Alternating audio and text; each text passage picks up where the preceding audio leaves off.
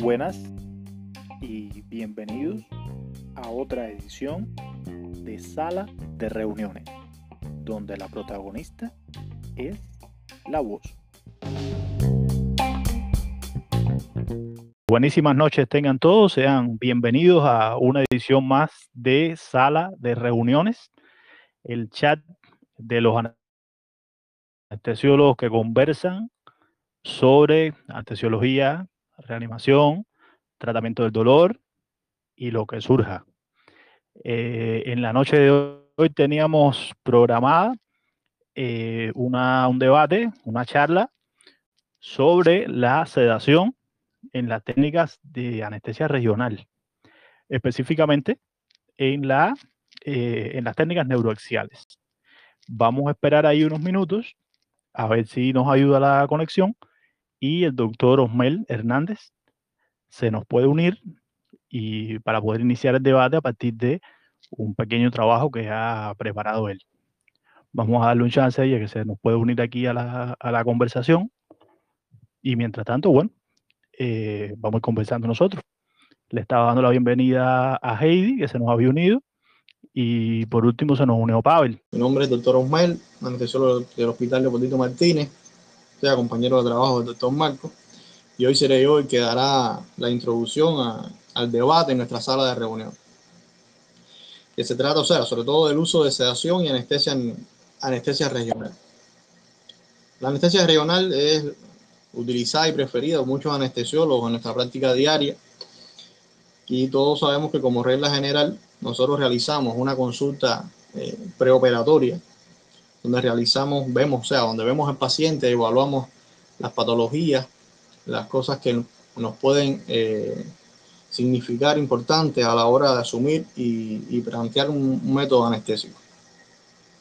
Generalmente, nosotros elegimos el método anestésico acorde a las indicaciones, o sea, si la cirugía o o cumple con las indicaciones de esta técnica anestésica y si el paciente se excluye la contraindicaciones absolutas para este tipo de cirugía. Y me quiero detener en las contraindicaciones absolutas específicamente en una, que es el rechazo del paciente a recibir la técnica neuroaxial o la técnica regional. Que esto generalmente está, está dado por dos factores principales son factores relacionados con el entorno del quirófano, o sea, eh, que el paciente refiere que escucha ruidos, o sea, que las personas eh, que hablan a su alrededor, escucha el ruido de los monitores, escucha el ruido del electrocauterio, de la aspiración si no es de pared. También está el problema del clima, que generalmente en nuestros quirófanos, en las operaciones, eh, no contamos con, con la adecuada, o no vamos a decir que no contamos con la adecuada, vamos a decir que el clima, la, baja temperatura puede afectar al paciente directamente y también están los factores relacionados con la cirugía, sea, proceder quirúrgico que en ocasiones necesita movimientos de la mesa quirúrgica que pueden afectar o modificar la posición del paciente que en ocasiones le, le incomoda, le resulta incómodo para, para su, su bienestar. Entonces, ¿cómo podemos evitar que el paciente interactúe durante la intervención quirúrgica con estos factores? específicamente mediante los métodos de sedación. Y que sedación, por concepto, decimos que sedación es un estado en el cual el paciente padece un nivel de conciencia mínimamente deprimido, donde se respeta la capacidad de mantener la vía aérea, responder adecuadamente a estímulos físicos, verbales y utilizando métodos farmacológicos. O sea, desde 1984 ya se hablaba de sedación consciente. En el 2001 se introducen algunos estándares que, acumulan y se van hablando ya y se introduce el término de sedación analgésica. Y después vamos a ver por qué.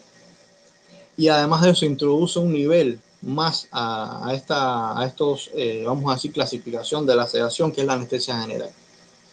Entonces, la sedación, tener en cuenta que es una práctica anestésica que precisa experiencia por parte de quien la está administrando, que debe ser aceptada por el paciente, debe ser valorada va, la circunstancia mediante la cual se va a utilizar la sedación. Incluso es importante pedirle consentimiento o que el cirujano esté consciente de que el paciente está, aparte de tener la anestesia regional, también está sedado. ¿Y cuáles son los objetivos principales? Bueno, los objetivos principales es aliviar la ansiedad, eh, lograr una amnesia de los hechos y entonces ya se va un poco más allá y por eso se habla del término sedación analgésica, porque ya se, se habla de ir más allá y producir alivio del dolor y otros factores que pudieran aparecer en caso de que eh, surjan durante la intervención quirúrgica. Se habla de cuatro niveles de, sedación, la sedación mínima o ansiolisis, que es el paciente que responde a estímulos y órdenes verbales, manteniendo una ventilación adecuada. Está también la sedación eh, analgésica mínima, o, sea, la, sedación analgésica moderada, que es el paciente cuando el paciente responde a estímulos verbales y táctiles, manteniendo una, una vía respiratoria permeable. Y puede ser que en este caso ya aparezcan algunos cambios cardiovasculares y respiratorios, pero mínimamente eh, expresados. La sedación analgésica profunda, el paciente responde a estímulos repetitivos y dolorosos, ya un poco mayor los estímulos, y es preciso evaluar el compromiso de la vía aérea, que muchas veces requiere intervención del anestesiólogo y se hacen mucho más marcados entonces los cambios en la hemodinamia y la, ventilación.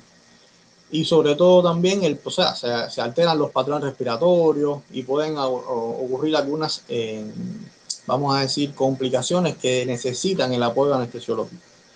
Y la, como cuarto nivel se habla de la anestesia general, que es el paciente que ya no responde a estímulos ni siquiera dolorosos y que casi y que siempre necesita una ventilación asistida.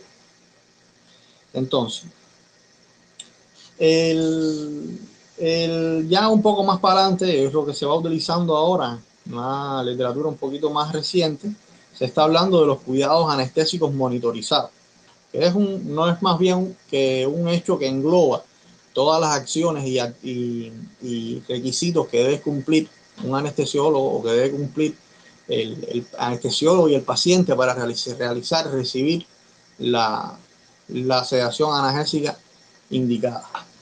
Entonces estamos hablando de que debemos tener, o sea, realizar una valoración anestésica, preanestésica correcta, explicarle al paciente todo lo que se va, lo que se le va a hacer, o sea, proceder quirúrgico, proceder anestésico, y pedir el consentimiento de él mismo para brindarle la sedación durante la cirugía.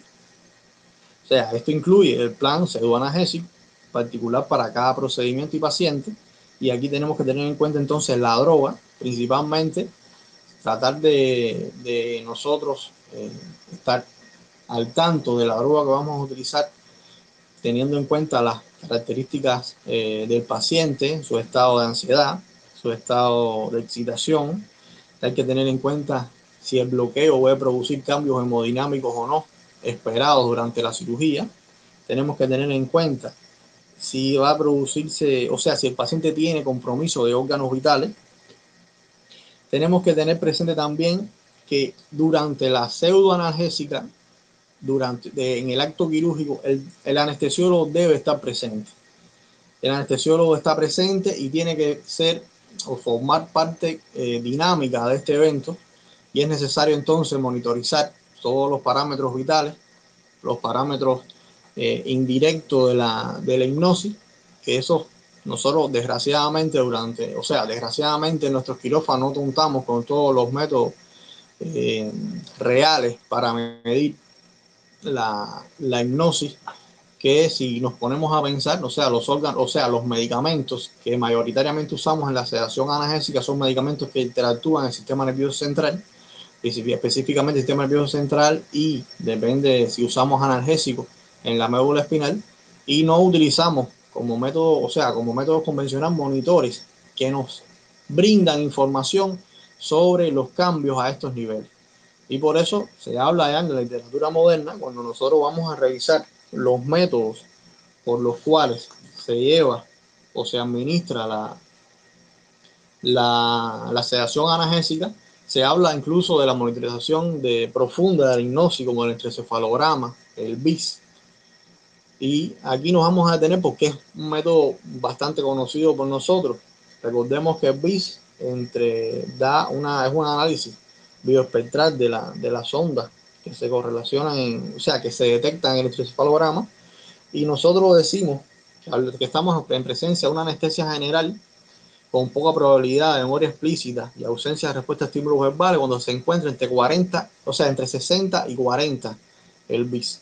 Por lo tanto, cuando nos acercamos a 100, que el paciente, no generalmente llega a 98, el paciente totalmente despierto, que responde a la voz, entonces vamos eh, descendiendo el estado de, anestesia. Estos son, vamos a hablar entonces de que si nos ponemos a analizar el estado del BIS adecuado para una pseudoanalgésica, debemos encontrar entre 60 y 80, que produce, se produce una sedación ligera y que mantienen niveles adecuados de, sedación a estos pacientes.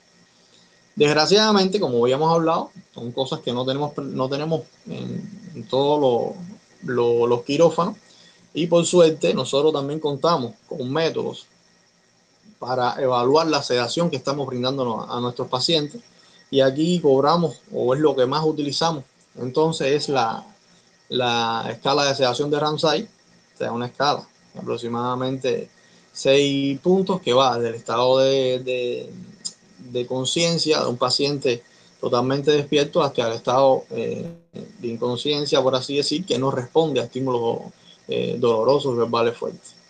Entonces, eh, los métodos que se utilizan para la administración de fármacos en sedación, se habla ya de muchos, muchas variables, sobre todo antiguamente que se empezaba todo, se usaba muchas veces los bolos para, la para utilizar la sedación, hasta los métodos más recientes que van con la infusión continua, ya sea con o sin simuladores de, de TCI y las bombas de TCI específicamente, que como eh, tenemos en cuenta, debemos saber, o sea, nos brinda una mayor información sobre la concentración plasmática que debe tener el paciente en ese momento y por lo tanto nos da una idea de las reacciones y posibles eventos que podamos tener y garantizar el objetivo que nosotros deseamos.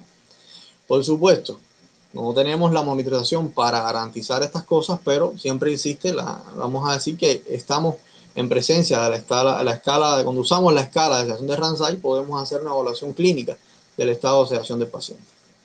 Entonces, aquí queremos entonces eh, finalizar para no aumentar mucho la, la, plática y caer en el debate, que es la parte caliente de, de nuestra sala de reuniones. Primero, eh, eh, quisiera que todo el mundo fuera respondiendo una preguntita sencilla. ¿Está usted a favor o en contra y por qué de la sedación durante la anestesia regional. Muchas gracias. Bueno, escuchábamos ahí a, al doctor Osmel con una brillante exposición de un tema que de hecho es el tema central del encuentro de la noche de hoy, que es la sedación en técnicas anestésicas regionales. Eh, Osmel planteado ahí unos conceptos importantes con respecto a la analgosedación, eh, habló de las muchas cosas que habló, cosas muy interesantes. Habló de las escalas para medir la, sedación, o sea, clínicamente para medir la sedación, y habló de monitorización de la sedación. O sea, son, son conceptos, son temas, eh, puntos álgidos con respecto al tema en el que estamos hablando respondiendo a su pregunta, yo soy uno de los que está a favor de la sedación durante la anestesia regional. No todo el mundo está listo, no todo el mundo está eh, mentalmente preparado para conducirse o para soportar una eh, operación 100% consciente con un BIS en 100, sin una gota de sedación, o sea, completamente consciente del cuerpo presente, eh, ahí asistiendo prácticamente a todo lo que se está conversando en el quirófano, eh, escuchando todos los sonidos que generan los instrumentos quirúrgicos, sobre todo los ortopédicos, que tienen tanto material de osteosíntesis y ese choque de hierro contra hierro, basta para poner nervioso a, un paciente eh, en condiciones medianamente normales. Imaginémonos por un momento estar en un quirófano una situación completamente desconocida para nosotros y estar oyendo esa cosa así como, como si fuera un taller de herrería. No estoy demeritando la labor de los ortopédicos, es que ellos trabajan así, eh, con todas estas, su prótesis, su material de osteosíntesis, o sea, yo sí estoy completamente a favor de la sedación en las técnicas eh, regionales. Esa es la, o sea, respondiendo a la pregunta 2000 seguidamente, le vamos a dar paso al micrófono de la doctora Leonor. Buenas noches a todos los que estamos reunidos hoy. Qué bueno que, estamos coincidiendo por aquí. Eh, me pareció muy interesante la, la, intervención anterior y lo que tú decías también, Marco. Y si hay algunas cositas que me gustaría eh, hacer hincapié. Primero, es cierto que para tú lograr una adecuada técnica de analgesia y sedación, tú necesitas monitorización, eh, necesitas ciertas condiciones, pero eh, también tienes parámetros clínicos que son los que habitualmente usamos la mayoría de los anestesiólogos en casi la mayor parte de las intervenciones quirúrgicas que se hacen hoy por hoy. Ese es un detalle. Pero hay una cosa que parece obviarse en, en todo este tema y es la que se hace al paciente, la, o sea, el momento este que uno tiene cara a cara con el paciente que idealmente a la anestesia para una intervención quirúrgica. Ese es el momento de establecer un rapport adecuado, es un momento de que el paciente evacúe todas sus dudas, sus preguntas, sus eh, interrogantes, es un momento para aclararle lo que puede ser que vea o suceda si ya estamos pensando desde un inicio que se le va a eh, administrar anestesia regional en algún momento. Y más o menos ya uno va empezando a valorar qué tipo de paciente es el que tiene delante. Y te estoy hablando desde el punto de vista psicológico, no te estoy hablando de las comorbilidades ni del tipo de intervención quirúrgica, que son los demás factores que deciden, ¿no? qué tipo de, de técnica vamos a usar. Ya uno va viendo si es un paciente relativamente tranquilo, estable, calmado, así es alguno que sea aprensivo, con trastornos de ansiedad, o si tiene alguna alteración psicológica que pudiera eh, afectar la conducción de la cirugía. No todas las técnicas de anestesia regional necesariamente llevan sedación. Eso es a mi consideración. Uno escoge a quién ponérsela y a quién no. También va en dependencia del procedimiento, en dependencia de la duración del, de la cirugía. Y pienso yo que la profundidad en que, se, en que se escoja o no, si se decide, también va a ir en dependencia del tipo de paciente. A ver, me explico. Eh, hay pacientes que para cirugías que duren aproximadamente 30 minutos, en dependencia del tipo de procedimiento, ¿no? Valga la redundancia, no creo que sea necesario eh, administrarla, a no ser que, bueno, eh, sea un paciente muy aprensivo, sea un paciente nervioso, sea un paciente que no entienda la situación por la que está atravesando, porque vamos a ser objetivos nosotros como médicos estamos familiarizados con el ambiente que tenemos alrededor, con el ambiente quirófano, con la temperatura, con los médicos, con la dinámica de una cirugía. Pero el paciente que entra a cirugía, que se va a acostar en la cama, no, no entiende qué es lo que está sucediendo, no entiende los comentarios médicos, no entiende eh, que se están refiriendo a su cuerpo muchas veces y no está preparado para el frío de un quirófano aunque sea una cirugía corta de media hora, 45 minutos, una hora aproximadamente.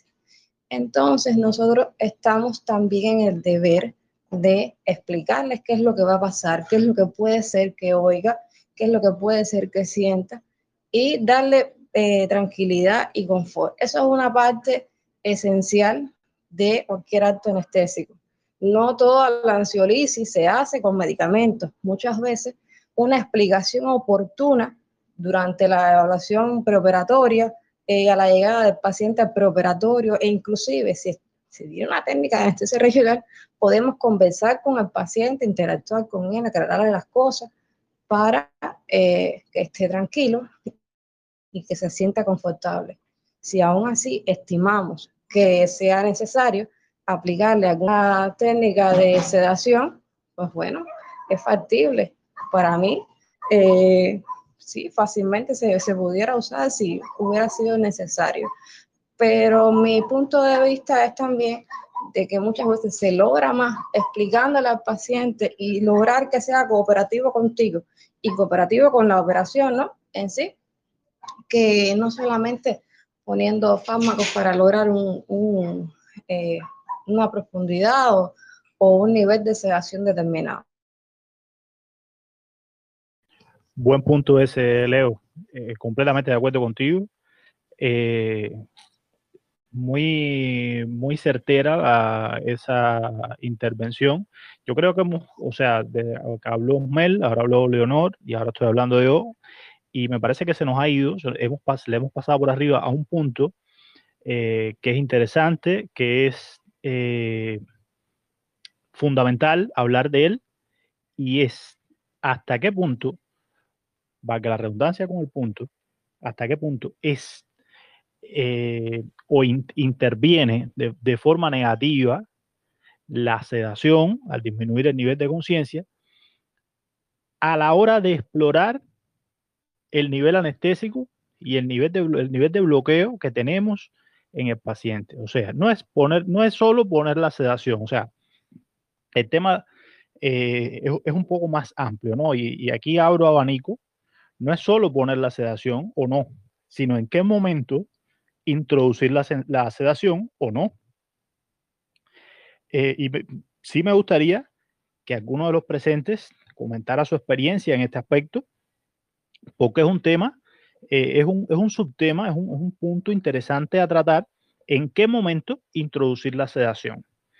Si desde, desde el preoperatorio, durante el propio acto quirúrgico, en la medida en que éste se desarrolla ¿en qué momento sería una, si decidimos ya que este, este tipo de paciente, individualizando siempre el paciente, por supuesto, como decía Leonor y como en su momento dijo Osmel, si ya decidimos que más allá de esta tranquilidad verbal que vamos a tratar de proporcionarle al paciente, eh, nosotros vamos a requerir tratamiento farmacológico para disminuir esa, esa conciencia eh, semi-alterada por estar en un medio eh, semi-hostil, que realmente no es eh, el, medio en el que el paciente se desenvuelve en su día a día, si ya decidimos que, vamos en momento y que nos vamos a ir un punto más allá, ¿en qué momento introducir ese, ese medicamento? ¿En qué momento iniciar la sedación. Y aquí sí me gustaría eh, escuchar alguna otra voz de los presentes aquí en la, en la sala. A ver, mira, es que de hecho eh, el tema es muy interesante y se ajusta mucho a lo que hace la mayoría de los anestesiólogos hoy por hoy. Eh, cuando, cuando empecé la residencia, eso viene de varios años antes, se decía que, por ejemplo, una técnica de anestesia regional que requiriera el uso de, sedantes o, o, complementaria o algún otro medicamento endovenoso más allá de lo que se había proporcionado por la técnica regional, ocultaba algún defecto en la realización o en la calidad de la, de la anestesia regional. Dígase en su defecto, por ejemplo, una subaracnoidea o una peridural o bloqueo de nervios periféricos, cualquiera de las técnicas disponible. Pero eso realmente se ha comprobado que no es así. Hay muchos elementos que pudieran eh, influir en la profundidad o no del desbloqueo que se logre cuando se realiza una de estas técnicas y la otra parte es eh, el grado de, de, ansiedad o de preparación previa del paciente para la cirugía. ¿Entiende? Hay pacientes que pueden ser muy aprensivos que ya están detectados desde el preoperatorio o apenas uno lo encuentra en el pre antes de entrar a la cirugía, que a esos prácticamente de, entrada o después del procedimiento, o sea, después de, de, aplicarle la técnica anestésica, se puede comenzar con sedación. A mí me gusta mucho usar el midazolam. El midazolam eh, yo lo uso a 0.04, 0.05 miligramos por kilo en bolo y a partir de ahí voy titulando respuestas. Pero bueno, eso también es eh, factible de escoger cada cual el que, le, que tenga a mano o le guste más. hay otras personas que son muy calmadas, muy estables y prácticamente, repito, si uno hizo una explicación detallada previa a la cirugía.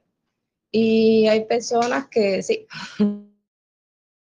tengan un nivel de conciencia sobre lo dormido, que tengan una ventilación espontánea adecuada y que, bueno, respondan órdenes o obedezcan órdenes o tengan algún plano más profundo de, de sedación, en todo caso. Pienso yo que pudiera irse valorando la necesidad de hacerlo y, o de mantenerlo en todo el curso de la cirugía, si es necesario eh, superficializarlo un poquito o, profundizarlo un poco más, en dependencia de qué es lo que estemos buscando eh, lograr en ese paciente o en dependencia de qué momento de la cirugía sea. Pienso yo que eso es una cosa muy dinámica, que se eh, individualiza mucho en cada tipo de paciente que tengamos delante pero también en cada acto quirúrgico, puesto que no todas las cirugías tienen los mismos tiempos. Muchísimas gracias, Leo. Eh, ahora, en orden de participación, le vamos a ceder el micrófono al doctor Eduardo Abel. Posteriormente, me estaba pidiendo la palabra el doctor Joandi. Y detrás de Joandi, entonces abrimos a Marcelino. Entonces, nos vamos con Eduardo. Eduardo, tienes abierto el micrófono y te escuchamos, hermano. Buenas noches a todos los médicos que se encuentran en el grupo. Eh, bueno, hablaré de, la experiencia que por lo menos tengo en, mi hospital, en Guantánamo. Eh, allí a todos los pacientes nosotros los premedicamos antes de la operación, como se hace en muchos hospitales, teniendo en cuenta eh, evitar la ansiolisis, como toda premedicación, objetivo de la premedicación pero depende mucho, como decía eh, la doctora Leonor, eh, tenemos mucho en cuenta eh, el, estado, el estado del paciente, porque no todos los pacientes son iguales. Pero sí, para las técnicas regionales siempre tratamos de, de mantener una sedación, por lo menos un Ransay de tres puntos, porque previo a, a, la realización de la técnica, porque es, es muy difícil que un paciente poco operativo eh, realizar una técnica regional en un paciente poco, eh, cooperativo, porque casi todo eh, depende de la cooperación de, del paciente, ya sea para establecer el nivel del bloqueo anestésico de una subaranoidea o, un supraclavicular para saber si, si bloqueó el miembro que uno quiere bloquear, pero creo que sí, que, que para mí es indispensable un, un nivel de sedación en la técnica regional porque hay pacientes que se muestran muy tranquilos antes de la operación, pero ya cuando empieza la operación se vuelven inquietos, intranquilos, se ponen nerviosos porque es un medio útil para el paciente, porque no, no todos los pacientes, por muchas operaciones que se hayan realizado, no todos los pacientes están acostumbrados a, ser intervenidos quirúrgicamente.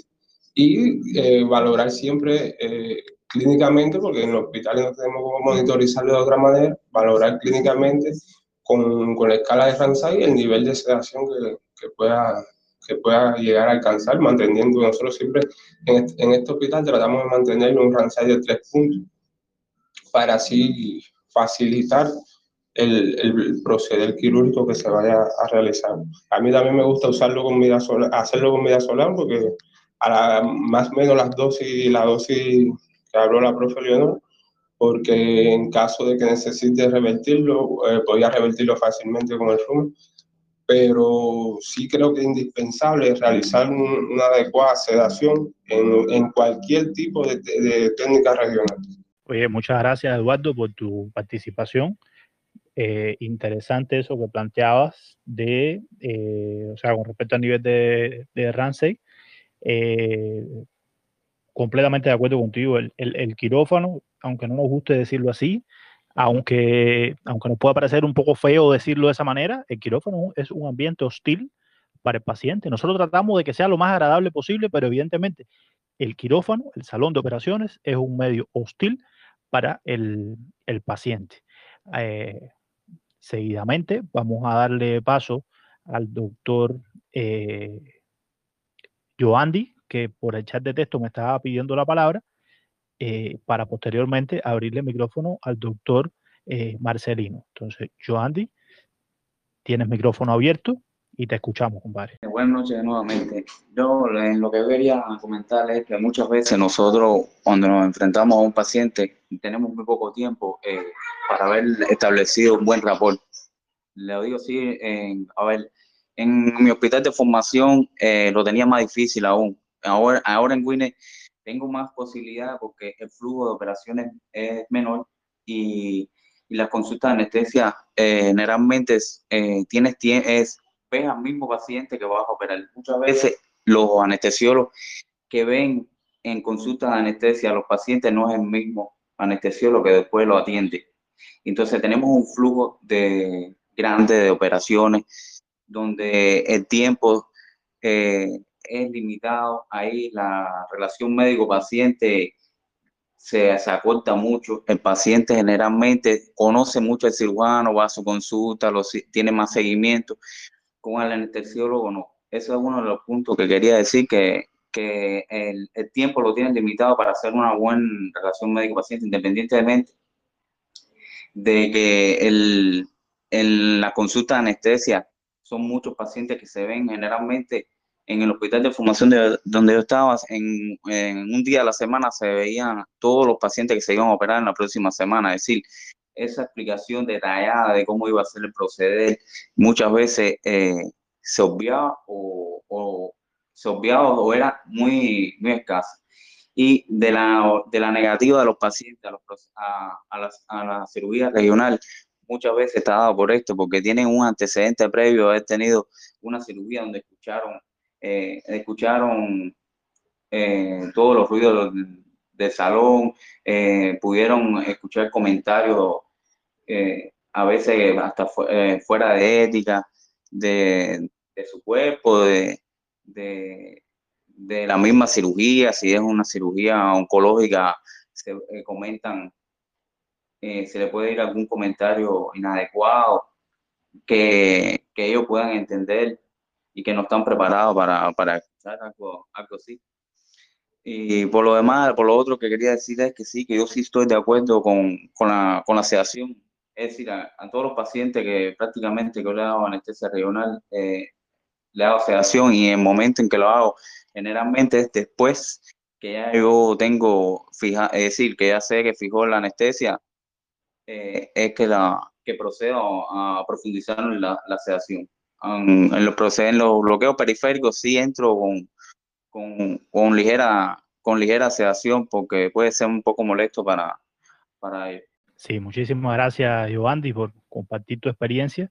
Eh, ahí me estaba pidiendo la palabra también Marcelino, pero antes de dar la palabra a Marcelino, eh, yo quisiera darle la bienvenida al grupo Primero, al doctor Pedro, que había entrado y había pasado por alto su entrada. Doctor Pedro, bienvenido. Y eh, aprovecho también para dar la bienvenida al doctor Omar Segura, que se nos incorporó recientemente acá al grupo. Eh, doctor, vaya mirando, vaya escuchando cómo vamos haciendo la, dinámica y nada, en cuanto le estime conveniente, usted levante su mano y le, abrimos micrófono y se nos une a la, a la conversación. Aprovecho también para dar algunos consejillos técnicos. Eh, mucha paciencia les pido a los asistentes a la sala. Sabemos que no todos tenemos el mismo nivel de conectividad. Algunos andamos en, 4G LTE. Sin embargo, hay otros compañeros que están bajo cobertura 3G eh, y no es la misma calidad de conexión. Por ende, si ven que, que empiezan a perder señal, que se empieza a oír mal, no se preocupen, vuelven atrás, si quieren repiten lo que, lo que habían dicho en orden de asegurarnos que, se, que el contenido que se está hablando llegue por igual a todos los participantes. Sin problema ninguno, que esto no estamos para aprender, estamos para compartir y, estrechar lazos entre todos. Mucha paciencia y poquito a poco esto va, esto va saliendo. Si están usando un manos libres, eh, acérquense el micrófono a la boca para que, para que se entienda mejor y para que se escuche mejor en, materia de volumen. Y si están hablando directamente al, micrófono del teléfono, casi siempre este se ubica en la parte inferior, por tanto levantan un poquito el teléfono, se lo acercan a la boca y les va a mejorar la calidad de eh, lo que están diciendo. Entonces, vamos a abrirle el micrófono al doctor Marcelino, que me estaba pidiendo la palabra.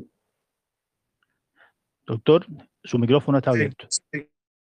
Sí, buenas noches. Eh, con respecto a este tema interesante que estamos tratando, primero mi criterio es que sí, es totalmente necesaria la asociación de la sedación a prácticamente todas las técnicas de anestesia regional. Y sedación o, como objetivo que sería la ansiolisis eh, debe comenzar desde la consulta preoperatoria y habla mucho cuando se, eh, es de la calidad de la misma. Cuando nosotros dedicamos el tiempo suficiente, que muchas veces no es así, para explicarle al paciente todo lo que se le va a hacer y para poder responder todas las dudas, todas las eh, interrogantes, preguntas que estos puedan tener. También eh, un eh, aspecto que generalmente podemos pasar por alto es que la, este objetivo de la ansiolisis lo podemos conseguir y no es solamente con la administración de una dosis de, midazolam en el preoperatorio de, de nuestros hospitales, sino que podemos hacerla 24 o 48 horas previas a la intervención quirúrgica con una benzodiazepina de corta duración, como es el clorodiazepóxido, por ejemplo, y, e incluso se podría repetir en la mañana junto con el, el, jugo o el líquido claro que se toma el paciente para, para evitar lo, lo que es el ayuno preoperatorio, que cuando se hace, eh, por lo que he podido experimentar en, en mi corto tiempo como especialista, tenemos un paciente en el preoperatorio bastante tranquilo y en el quirófano eh, bastante eh, cooperador. Mm, en la institución en la que yo trabajo, por ejemplo, nosotros no premedicamos en el preoperatorio porque es un solo enfermero para todo el preoperatorio, son muchos pacientes, no tenemos equipo de monitorización para eso y muchas veces no tenemos incluso ni máscaras, eh, suficientes máscaras con Flumider para la administración de oxígeno suplementario como apoyo que en muchas ocasiones es vital para la sedación de los pacientes. Eh, cuando lo hago, que lo hago, que trato de hacerlo generalmente en todos los pacientes a los cuales le administro anestesia regional, lo hago una vez aplicada la técnica y constatado que, que tengo eh, buenas, es decir, que existen buenas eh, condiciones para que el cirujano pueda llevar a cabo su, su trabajo. Una de las frases que más eh, adoro o que más gratificantes siento es que el paciente cuando todo acaba, que está en recuperación, me dice, doctor, ¿y cuándo vamos a empezar la cirugía? Es decir, es algo que nos, nos brinda estas técnicas de sedación, es que el paciente precisamente no se entera absolutamente de nada de lo que ha ocurrido en su, en su entorno. Yo creo que el medicamento que más se utiliza dentro de, de los quirófanos, es decir, de la unidad quirúrgica, es el midazolam, aunque también se pueden, eh, bueno, utilizar otros como nosotros lo conocemos, como el propofol, eh, eh, algunos analgésicos incluso. Y y que también depende entre tantas cosas y creo que es algo importante, no sé si, eh, si después se tocará, es la elección del medicamento para brindar sedación a una anestesia regional de un paciente que viene al hospital mediante, es decir, a través, eh, al que se le va a efectuar eh, una cirugía ambulatoria. Es decir, que al terminar el día o al terminar la tarde, este debe irse para su casa. Muchas gracias. No, las gracias te las damos nosotros a ti, Marcelino, por esa intervención tan buena que has hecho. Eh, hablando de, incluso introduces aquí eh, con respecto a la variable de tiempo, como yo decía ahorita, o sea, en qué momento introducir los medicamentos.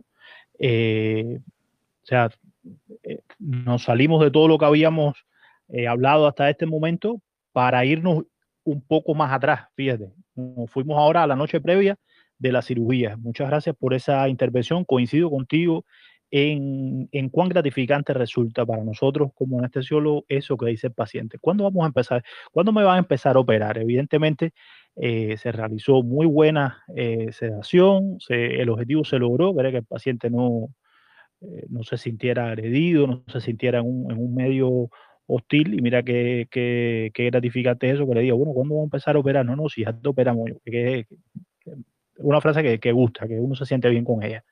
Eh, también coincido con que yo creo que el medicamento de más amplia difusión en su uso con respecto a la sedación, en cualquiera de sus variantes, eh, en nuestros quirófanos, en nuestros medios, eh, es el midazolam. Ahí coincido con ese, con ese criterio. Le damos la bienvenida en estos momentos a la doctora Ana Teresa que se nos incorporó y en la noche de hoy aprovecho para recordar el, tema. Estamos hablando de sedación en técnicas regionales de, de anestesia, los pros, los contras, la hacemos, no la hacemos, cómo la hacemos, en qué momento la hacemos. Escuchamos en su momento al doctor Osmel, que hizo una brillante introducción al tema, más que una introducción, hizo una eh, disertación del tema. Y bueno, estábamos acá ahora en el, en el debate, eh, yo lo hago, yo no lo hago, en qué momento lo hago, si lo hago. Es suficiente eh, el rapport con el paciente, hay que obligatoriamente emplear eh, medicamentos, además de la de, no sé, de esta conversación que uno tiene con el paciente, esta tranquilidad que uno le brinda. Marco, mira, eh, yo quería hacer una acotación pequeña eh, acerca de algo que mencionabas ahorita. es lo que se comenta en el salón. No me gusta mucho hablar de esas cosas por las implicaciones éticas que tienen, pero sí estimo que sea necesario aclararlo hace falta decirle al cirujano, los que están dentro del salón o que pudieran incorporarse, de que el paciente está despierto o que está con una técnica de sedación, pero que, está, que responde a estímulos y oye lo que se comenta. ¿Entiendes? Para que no hayan estos incidentes incómodos de que se comente algo sobre el paciente que pueda herir susceptibilidades y pueda provocar una escena un poco eh, confusa dentro del, marco de la cirugía. Todo el mundo tiene que estar consciente de que el paciente está anestesiado, o sea, si se aplicó una técnica regional, obviamente, pero que está despierto, que está cooperativo, que oye lo que se está hablando. ¿Entiendes? Es muy desagradable como paciente estar oyendo comentarios acerca del cuerpo o de la estructura corporal que tienes o de lo que se encuentra en el campo quirúrgico. Hay que ser muy cuidadoso a la hora de hacer comentarios en ese aspecto. Punto interesante eso que tocaba la doctora, ¿no? Hasta ahora no, no, no habíamos abordado eso acá, es completamente cierto. O sea, muy, mucho cuidado con lo que hablamos en quirófano con un paciente despierto. Mucho cuidado. Eh, se pueden herir sensibilidades, los pacientes no son médicos, nosotros a veces entre colegas hablamos de esto, de aquello, la pieza, la extensión, la clasificación, que si es, y se pueden herir sensibilidades en un paciente completamente consciente. Bueno, no, es que pensé que estaba hablando, le he dado una perorata y no estaba hablando. Qué cosa más grande. Me he quedado, me he quedado una disertación para mí, para mí mismo. no importa, hermano, no importa. No importa, dale caña. Dale atrás y dale caña. Bueno, bueno, bueno, ahora tratar de volver a reinsertarlo. Bueno, nada, le decía a todos que primero saludarlos a todos. Eh, yo sí soy partidario de que cuando realizamos un procedimiento neuracial o un bloqueo troncular o cualquier tipo de anestesia de ese tipo, eh, utilizar métodos de sedación. Eso es lo óptimo. Considero que sí, que utilizar técnicas eh, es decir, agentes anestésicos como en este caso endovenoso o, o serían lo ideal, junto con la propofol, la ketamina, en dosis que se puedan combinar eh, y además aportar un grado de analgesia postoperatoria fuera lo óptimo. Yo quería insistir en algo que estaba diciendo para mí mismo ahorita y era que desde la evaluación preoperatoria nosotros debemos hacerle saber al paciente cuál es eh, la estrategia anestésica que vamos a utilizar pero para esto lo óptimo es que el anestesiólogo que evalúa al paciente en el preparatorio sea que después lo acompañe en el acto quirúrgico. Esto casi nunca es posible.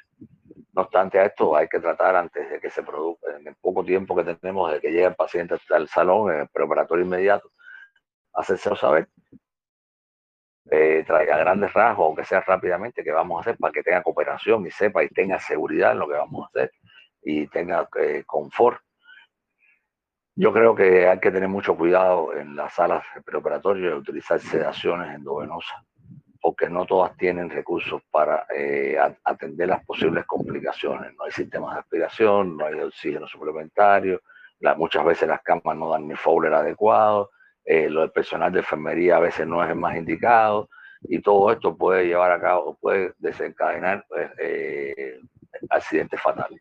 Por lo tanto, hay que tener mucho cuidado con esto, aunque lo ideal sería que tuviéramos un personal eh, preparado para ello y que se le aplicara una dosis de sedación y, que hubiese los recursos para tratar cualquier complicación. Pero fuera lo óptimo. Una vez en el salón, después que se, compruebe que la, técnica uh, eh, logró su objetivo, el nivel y la profundidad adecuado del territorio que se va a realizar la intervención quirúrgica, se puede producir una sedación, ya sea con una dosis única de un medicamento o puede ser por una dosis de infusión continua en dependencia del tiempo esperado de la cirugía. Si se prolonga la cirugía y va más allá del tiempo que nos puede permitir la anestesia regional, mucho cuidado. Ahí es donde empiezan los problemas, porque a veces tratamos de suplir el déficit de anestésico, tratar el dolor que va apareciendo, profundizando la sedación. Y esto es un error. Eh, el dolor con sedación produce delirio. Y ahí empiezan complicaciones que pueden ser catastróficas.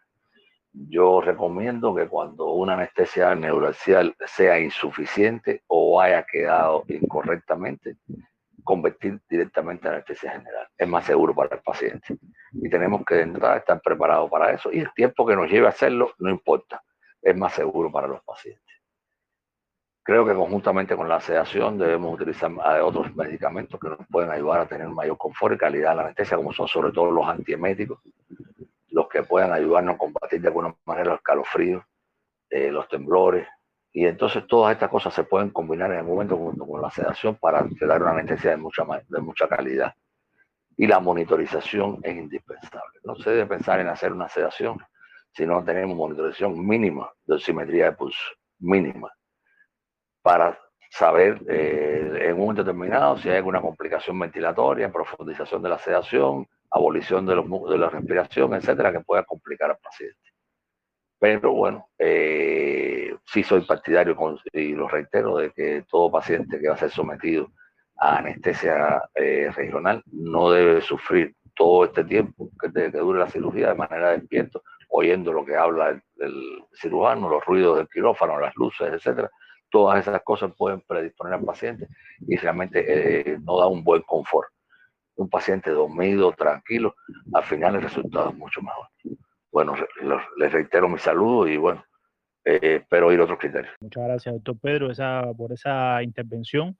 Eh, con respecto a lo que mencionaba ahorita de, de los medicamentos y los tipos de medicamentos y los y el, y el para qué ¿no? de, de, los medicamentos, mencionar aquí que independientemente de que el midazolam sea uno de los medicamentos de más amplio uso en, en nuestro medio, en nuestros quirófanos, eh, eh, también había que mencionar ahí los neuroléticos, como el caso del droperidol o el aloperidol, que son, al menos desde mi punto de vista, eh, magníficos medicamentos, nos dan un, nivel de seguridad bastante eh, amplio, independientemente de todas las precauciones que hay que tener para su administración, pero no debemos olvidarlos ni echarlos a un lado, porque son medicamentos muy útiles y, con, buenos eh, efectos sobre el paciente en esto, que, en esto mismo que estamos hablando.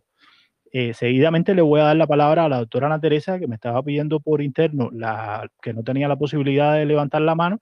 Entonces, Anité, el micrófono es tuyo. Buenas noches, es que estaba escuchando y a la vez haciendo unas cuantas cosas que todavía tengo pendiente, pero bueno, muy, muy atenta ¿no? a, a las intervenciones de usted con respecto al tema en sí. Yo pienso que la anestesia eh, regional, sea neuroaxial o de miembro, eh, cualquiera que sea el tipo de anestesia, como el paciente consciente, merece una sedación. Eh, nosotros estamos habituados al entorno de los quirófanos y es sumamente familiar cualquier conversación que surja, que no todas están relacionadas con, con lo que está ocurriendo. Sabemos que en los quirófanos se habla, no sé, de mm, cosas variadas, que el paciente no tiene por qué estar escuchando. Em, al mismo tiempo, el paciente está, bueno, con el estrés de la preocupación por su estado de salud y su pronóstico, ya sea de la enfermedad de base, alguna complicación que pueda surgir eh, con el procedimiento quirúrgico, en fin. Se sabe que el estrés, eh, todo, o sea, desencadena una serie de sucesos con, que pueden derivar en una descompensación de alguna enfermedad cardiovascular de base o simplemente ocasionarla eh, de manera aguda. ¿Qué pasa? Eh, que esta sedación, con cualquiera de las variantes que existen, eh, amerita entonces una vigilancia estrecha, una monitorización estricta, no es que el anestesiólogo eh, lo cede, ¿no? Y luego se vaya eh, fuera del quirófano a hacer otra, otra cosa, ¿no? Eso exige la presencia, en este caso del especialista o, una, el residente, no es una persona con la suficiente responsabilidad eh, para, para, asumir la vigilancia de un paciente que está bajo sedación. He visto, o sea, no me estoy refiriendo a, la anestesia regional, que hay duda de que si cogió o no cogió, y la sedación o fármacos analgésicos eh, como que reforzando la, la, calidad o la mala calidad, en este caso, de, de procedimiento neuraxial o regional que se hizo. No me estoy refiriendo a eso, me estoy refiriendo a una anestesia regional exitosa, pero que el paciente em, no debe estar presente en todos los eventos eh, que puedan surgir porque sencillamente la ansiedad no es beneficiosa en este caso. Eh, bueno, no sé, esa es mi más modesta opinión. He visto muchos, no muchos, pero bueno, sí he visto en ocasiones eh, accidentes, pero siempre se han derivado de la mala vigilancia después de que uno aplica la sedación. Y también cuando se usa como complemento de una anestesia neuroaxial o regional mala. Es eso lo que quería agregar. Sí, Anita, muchísimas gracias por tu, por tu intervención, siempre tan certera con, tu, con tus observaciones. Eh, es cierto que a veces con tal de encubrir una mala o una deficiente anestesia regional o, no una anestesia regional, una mala técnica de anestesia regional, a veces eh, sobresedamos al paciente y lejos de conseguir los resultados esperados, lo que los resultados son catastróficos. Entonces, voy ahora a pasar el micrófono a la doctora Ketty Valenzuela para posteriormente abrirle el micrófono al doctor Omar Segura. Ketty, tienes el micrófono abierto. Bienvenida, buenas noches y te escuchamos. Buenas noches. Eh, me incorporé un poco tarde por eh, problemas personales, todo bien, y alcancé a escuchar parte de la intervención del doctor Pedro Nadal. Realmente estoy eh, muy de acuerdo con las cosas que estaba planteando. En las salas de preoperatorio eh, se nos está haciendo muy difícil eh, la sedación como habitualmente a todos nos gusta. El paciente debía entrar sedado a los quirófanos y realmente se nos hace difícil por, por los argumentos que habla Pedro. En muchas ocasiones eh, no contamos con el personal, no contamos con las camas adecuadas, no contamos con la toma de oxígeno. Entonces, eh, ya eh, justo debemos hacerlo cuando estemos dentro del quirófano porque es responsabilidad nuestra. Una anestesia regional, a mi juicio, siempre debe acompañarle una buena sedación. Pero igual, coincido, cuando la anestesia regional no nos queda justo como, como debe quedar, por muchísimas razones, es más eh, prudente cambiar una anestesia general. Es decir, sin pensarlo, al menos en mi práctica lo hago, porque sobrecargamos al paciente intentando rescatar una anestesia que no quedó, que no, que no fue suficiente, y entonces eh, pues sobrecargamos al paciente y ahí vienen las complicaciones y entonces eh, los resultados no son buenos. Pero si realmente, e incluso yo eh, Espero a veces ser el paciente cuando realmente, en el caso de la histerectomía, cuando ya ustedes saben que están trabajando en una zona en que, es decir, estamos convencidos de que la anestesia nos quedó eh, con el nivel adecuado, porque coincido, es decir, todos sabemos que dolor y, y analgésico, pues entonces hay alivio, pero con dolor y sedación, el paciente se excita y es algo extremadamente desagradable cuando eh, en los inicios míos como residente, eh, que se hacía la anestesia, que se operaba la cirugía oftalmológica de la manera esta con los bloqueos retroburbales, pues en una ocasión la oftalmóloga indica una técnica anestesia que se da al paciente porque el paciente está bien quieto y lo que realmente el paciente, paciente geriátrico en muchas ocasiones no manifiesta el dolor como, como lo manifiesta un paciente joven, pues el paciente parece que evidentemente tenía molestias, esa la intranquilidad que tenía. Y cuando eh, la técnica anestesia, en cumplimiento eh, de la oftalmóloga, que por supuesto que eh, fue censurada. Le puso la sedación al paciente, pues el paciente se excitó y nucleó y perdió el ojo. Eso, por supuesto, estamos hablando de 15 años atrás y no hubo una repercusión desde el punto de vista legal. Era un ojo que entonces tenía sus dificultades y, bueno, demás está que yo le diga. Pero eh, sí tener mucho cuidado y como, como todos sabemos, si realmente la anestesia nos queda mm, eh, en óptimas condiciones, sedar al paciente y, proporcionarle eh, ese, ese transcurso por el quirófano sin un recuerdo dormido, para todos es muy, muy agradable eso. Pero ahí está que no podemos perder la vigilancia eh, porque realmente un paciente eh, sedado es una, es decir, eh, todos sabemos las complicaciones que pueden ocurrir si realmente nos descuidamos, nos ponemos a conversar o confiamos en la sedación de una manera no adecuada. Esa es mi, mi, modesta opinión. Gracias, Ketty. Tú, tú siempre tan certera. ahí Leo me está pidiendo la palabra también, pero antes que leo, eh, le voy a dar la palabra al doctor Omar, que quería hablar también. Así que, doctor Omar, tiene el micrófono abierto. En lo que el doctor Omar ahí se nos incorpora a la... Parece que no...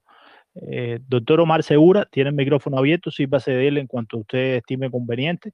Mientras tanto, vamos a pasarle la palabra a la doctora Leonor, que quiere hacer otra intervención. Leo, tienes el micrófono abierto, sírvete de él. A ver, Marco, eh, Estoy muy de acuerdo con las intervenciones que se han hecho anteriormente y ahorita voy a tener que tomar notas que, quisiera eh, complementar.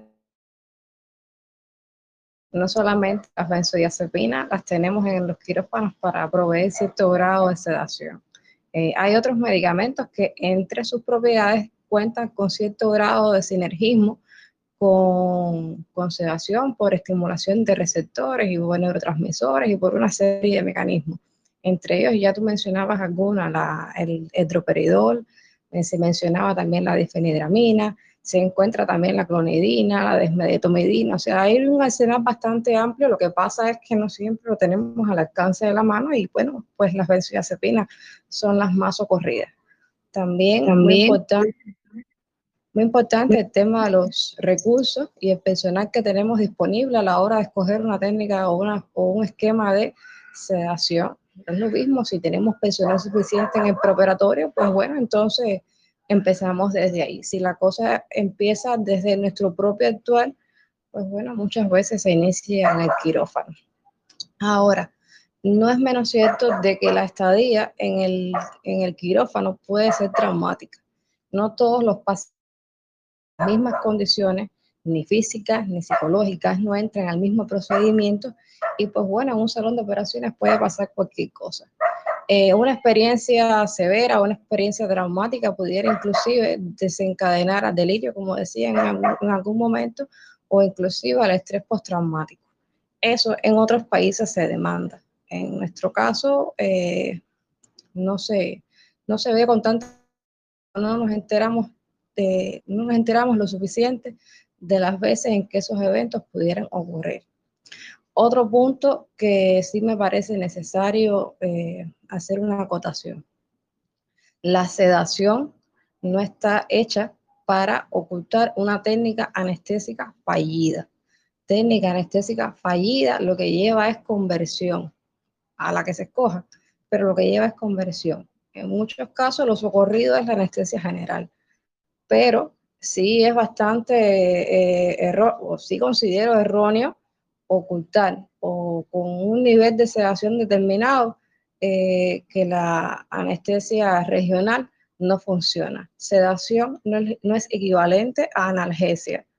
Entonces después vienen los eventos que se citan desde eh, los libros clásicos de delirio postoperatorio. ¿entiendes? Entonces, si en el caso de que se detecte que la, anestesia regional no funciona, pues bueno, convertir. Ahora, la sedación está diseñada para, eh, de cierta manera, eh, disminuir el estrés, el estrés quirúrgico, anestésico, el estrés emocional del paciente que pudiera también influenciar en la, misma hemodinamia del paciente y en la interacción con el medio.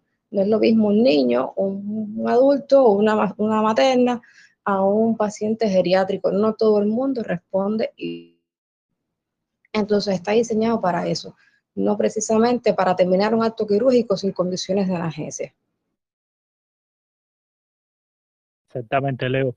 Eh, me pasa lo mismo que a ti, o sea, eh, a veces paso trabajo un poco para seguir el hilo y, complementar eh, lo que se dice, vamos a tener que, buscar una vez y ir tomando nota ahí, pues realmente son criterios muy valiosos y, de disímiles voces y a veces se me, se me va un poco a quién voy, o sea, a qué intervención voy a, complementar un poco, ¿no? O, me voy a sumar o, voy a apuntar un poco más, me pasa más o menos similar. Ahora sí vuelvo a abrir el micrófono del doctor Omar y para oír su criterio. Doctor Omar tiene su micrófono abierto. Lo que cuando yo le, le permito hablar, o sea, cuando yo le abro el, micrófono, usted toca el círculo azul que se encuentra ahí debajo del todo, en el centro, entre el botón rojo de salir, entre el botón rojo de salir y el de los auriculares o el de los speakers, y ahí toca y usted habla. Adelante, doctor Omar, lo escuchamos. Entonces le damos paso al doctor Pedro yo estoy seguro que usted lo encuentra, no se preocupe que esto, así empezamos eh, todo. Yo creo que la primera experiencia de casi todos acá ha sido la misma. Entonces, le cedemos la palabra al doctor Pedro. Eh, yo creo que lo que le está pasando a Omar, que a lo mejor no tiene eh, la, última versión del, del Telegram, como me pasaba inicialmente a mí y me era más difícil le sugiero, Omar, que trates de ver si puedes bajar la última versión de Telegram y él solo te va a dar todas estas opciones, porque al principio a mí, el primer día me pasaba eso. No sé si es eso, Marco. Pero es que su, su, micrófono está abierto, lo que parece es que no, no encuentra el punto, o sea, donde tiene que, que, tocar para lograr ser escuchado. A lo mejor está hablando solo y nosotros no lo... hay cierta intermitencia ahí. Si quieres, lo que hago es que paso una captura de pantalla al, chat de texto y más o menos te guías por ahí. Pasé una captura de pantalla ahí, eh, donde tiene que tocar ahí el, botón, si, o, bien lo deja presionado o le da un toque, comienza a hablar y lo vuelve a tocar y cierra el, micrófono. Eh, yo estoy seguro que lo voy a encontrar. El doctor Omar, como todos acá, es anestesiólogo. Se nos acaba de unir, a lo mejor se no hace rato y yo no lo había visto, el doctor Sergio Dávila. Bienvenido, mi hermano, al chat. Eh, me da mucho placer que estés ahí. Eh, debe ser ahí como, como las seis y pico de la mañana. Eh, estamos hablando de sedación en, técnicas anestésicas regionales. Si te nos quieres unir ahí, dar tu opinión con respecto al tema por supuesto que serás bienvenido. Eh, levanta tu mano, me, pides ahí la palabra y, le damos caña. buenas noches, hermano. Buenas noches a todo el mundo, a todos los colegas. acostumbrando igual a la tecnología y viviendo la experiencia, ¿no? Me acabo de levantar. Y nada, estaba escuchando a Pedro y espero que, que el profe Omar también tenga ya solucionado eso para, para oír su opinión. Y nada, voy a escuchar a todo el mundo y ya si tendré que decir algo ya lo diré hermano. Gracias por, ah, por, nada, por estar ahí, gracias por estar presente, gracias por decir, estoy aquí, voy a oír y después voy a hablar. Eh, está bien, todo aquí, todas las opciones son, son válidas. Ahí está viendo que, el doctor Omar está escribiendo, vamos, a ver la, opinión. Parece que tiene dificultades técnicas ahí con respecto al, micrófono. Aprovechar ahí con, el pie forzado, que, que, menciono la cuestión técnica, eh, para acelerar la afluencia a la sala, llegamos a tener un pico eh, máximo de 19, 20 participa 19 participantes, cosa que me reconforta mucho, eh, porque bueno, esto empezamos aquí siendo unos cuanticos con una idea loca aquí, un experimento de audio social y, evidentemente la idea ha ido calando y, nada, a la gente le gusta, a la gente le gusta hablar, a la gente le gusta ser escuchada, a la gente le gusta oír, a las personas le gusta oír. Eh, eso de gente suena un poco feo y a mí a veces se me, se me va. Recordarle a los presentes que todo lo que estamos diciendo acá eh, está siendo grabado para posteriormente recoger, o sea, se está recogiendo una grabación y posteriormente se va a emitir en un formato de podcast disponible inicialmente en la plataforma Anchor con posterior distribución a Spotify, Google Podcast y las principales plataformas de, de difusión de este, de este tipo de, contenido. Eh, para que también quede disponible para los, los, que, los que vienen a la sala la primera vez, dice, bueno, ¿de qué va esto? Bueno, pues precisamente hay un comando ahí de nuestro bot que lo lleva directamente al, a las grabaciones de reuniones anteriores. Entonces, eh, déjame revisar a ver si, bueno, el doctor Omar está escribiendo todavía. En, lo, en, en el interín, entonces, aquí llevamos, llevamos más de una hora ya conversando sobre sedación en técnicas anestésicas eh, regionales. Yo quisiera, si, no sé, si, alguien más tuviera bien aportar algún punto de vista, tener otra participación, si no, eh, esperamos ver ahí en el chat de texto el problema que está confrontando el doctor Omar y bueno, ir dándole eh, conclusión al, al, tema y a ver bueno, de qué hablamos la semana próxima, martes 9.30.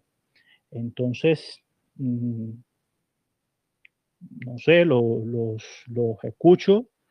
Cualquier cosa que quieran aportar ahora, cualquier cosa que quieran decir, si, independientemente que tenga que ver a tema o no con la sedación en técnicas anestésicas regionales, eh, lo pueden decir, si no, para ir dándole conclusión a la sala. Ahí le doy la palabra a la doctora Ketty. Ketty, tienes el micro abierto. Eh, Marco, mm, yo me incorporé ya avanzada, eh, avanzado el encuentro de hoy. No sé si hablaron algo de la sedación con el paciente prono. Hay muchísimos procederes. Eh, cuando aquí en Matanza se empezó a hacer los procederes de, de NLP con anestesia local y sedación, inicialmente se hacía prono y, y se sedaba el paciente. Habían anestesiólogos que, utilizaban incluso eh, fentanil. Y siempre eh, me inclinaba a la sedación. Realmente yo, paciente, pero no, no lo sé. Yo en ambulatoria, eh, nosotros hacemos mucha eh, cirugía proctológica y nosotros, bueno, utilizamos ketamina subcutánea para la analgesia, utilizamos mm, eh, antes de la cirugía para la analgesia con la duragina eh, postoperatorio, pero ya eh, una vez que el paciente se coloca en la posición de cirugía proctológica, pues yo no, no realizo sedación con el paciente prono y mm, eh, mm, utilizo mucho, es decir, le he tenido, hay muchísimas variantes, como dice el doctor Pedro, para la sedación, pero como tenemos a mano el pues se me hace mucho eh, más factible la sedación con benzodiazepina porque tenemos ahora el flumacenil y podemos lograr una revisión en caso de que la sedación eh, sobrepase justamente eh, lo deseado, porque si el paciente está sedado, pues debe ventilar y no debe haber ningún tipo de problema, pero sí, pues entonces existen complicaciones no esperadas aún con las dosis adecuadas de sedación, pues entonces tenemos el flumacenil. Pero sí, eh, mucho cuidado cuando se colocan los pacientes en prono. He visto anestesiólogos que no es midazolam, que ponen eh, fentanil 2, 3 ml y, se hace mucho más difícil eh, abordar cualquier tipo de complicación. No sé si habrán abordado la sedación con el paciente prono. No, hasta ahora no, no habíamos tocado el tema de la, de la posición y el prono menos todavía.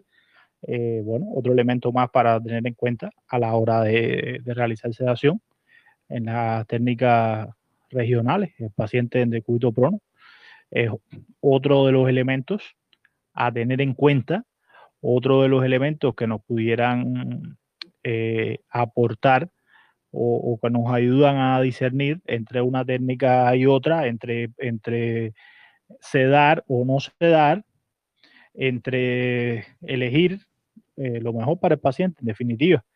Cada caso, como siempre se, se puntualiza aquí en los textos y en todos lados donde se habla de anestesiología, la individualización de cada paciente. Y pienso que la, la posición de, de cúbito prono es uno de los elementos que tenemos que tener en cuenta a la hora de, de manejar la situación eh, entre si se da al paciente o no se darlo, o en qué momento se darlo, o sencillamente adoptar otro tipo de, de técnica. Así que es válida, la, muy válida esa intervención tuya.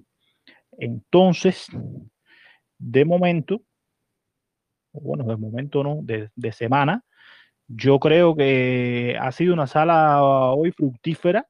Se tocaron muchos temas interesantes, muchos puntos eh, de, mucha, de mucha valía.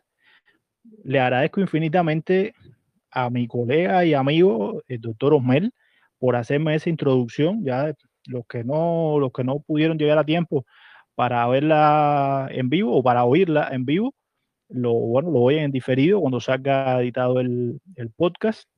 Eh, sí, y para la otra entonces te nos sumas y, y no sé, das un poco más de, o sea, puedes aportar un poco más, porque realmente ya esta la estamos cerrando. Yo te agradezco muchísimo eh, el estar ahí, el haber dicho por lo menos, oye, estoy aquí, estoy viendo, eh, a pesar de tener ocho horas de diferencia con nosotros.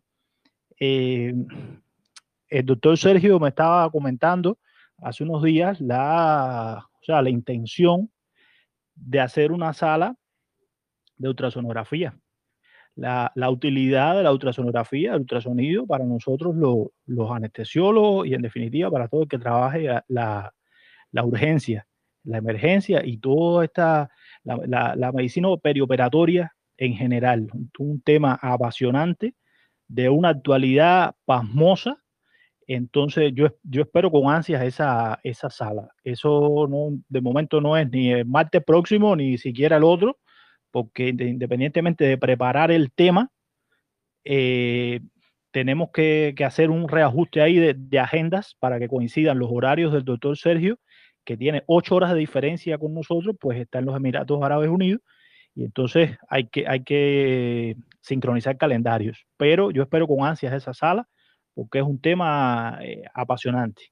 Entonces, doy por concluida la sala agradeciéndoles a todos en general, eh, sin distinciones. Ahora sí, eh, los englobo a, todos, a pesar de hace un momentico estar agradeciéndole individualmente a, a Cejito por, por, ese esfuerzo que, que hizo y ya, no hablo más. Yo me callo ahora, cierro la sala, les deseo a todos buenísimas noches. Les Marco, agradezco una vez Marco. más. La, dime, Ketty, dime. Marco, eh, eh, ¿tú me permites leer, leer Sí, señorita. lo, lo- lo escrito por Omar? Señor- Lo siento mucho, colega. Yo veo y toco y abro el micro de la sala de reunión, pero ustedes no me ven. Quizás es un problema de configuración. Me limitaré a escuchar. Solo quería decirles que hay que tener presente la comunicación médico-paciente. Uno debe lograr explicar al paciente lo que se hará, sus opciones en el trance, tal como la posibilidad de sedarle. Muchas veces oirán que un paciente no desea ser sedado. Ocultar nuestros errores con midazolam o similares no es elegante. Y a este respecto es bueno recalcar la disciplina en el salón, el respeto al pudor del paciente y la discreción profesional durante el proceder. No se trata de dormirlo para poder conversar libremente, porque puede suceder que el paciente, aún dormido, escuche. Un punto en contra de sedar de oficio es la mala calidad de la monitorización, pues la catástrofe puede ocurrir por las complicaciones posibles. Sería ideal el monitoreo de la caminografía de la extracción la terapia nasal, pues la regurgitación o la caída de la base de la lengua pueden hacerse evidentes ya tarde mediante la saturación eh, de oxígeno de la hemoglobina. Hubiera querido poder decirlo, pero me tocó. Saludos a todos. Y ahora sí, eh, cierro con broche de oro con esa intervención. En próximas emisiones, eh, yo sé que le va a dar solución a ese problema del, micrófono. Y nada, ahora- no hablo más. Ya ahora sí me callo y cierro la sala. Buenísimas noches tengan y muchas gracias por asistir.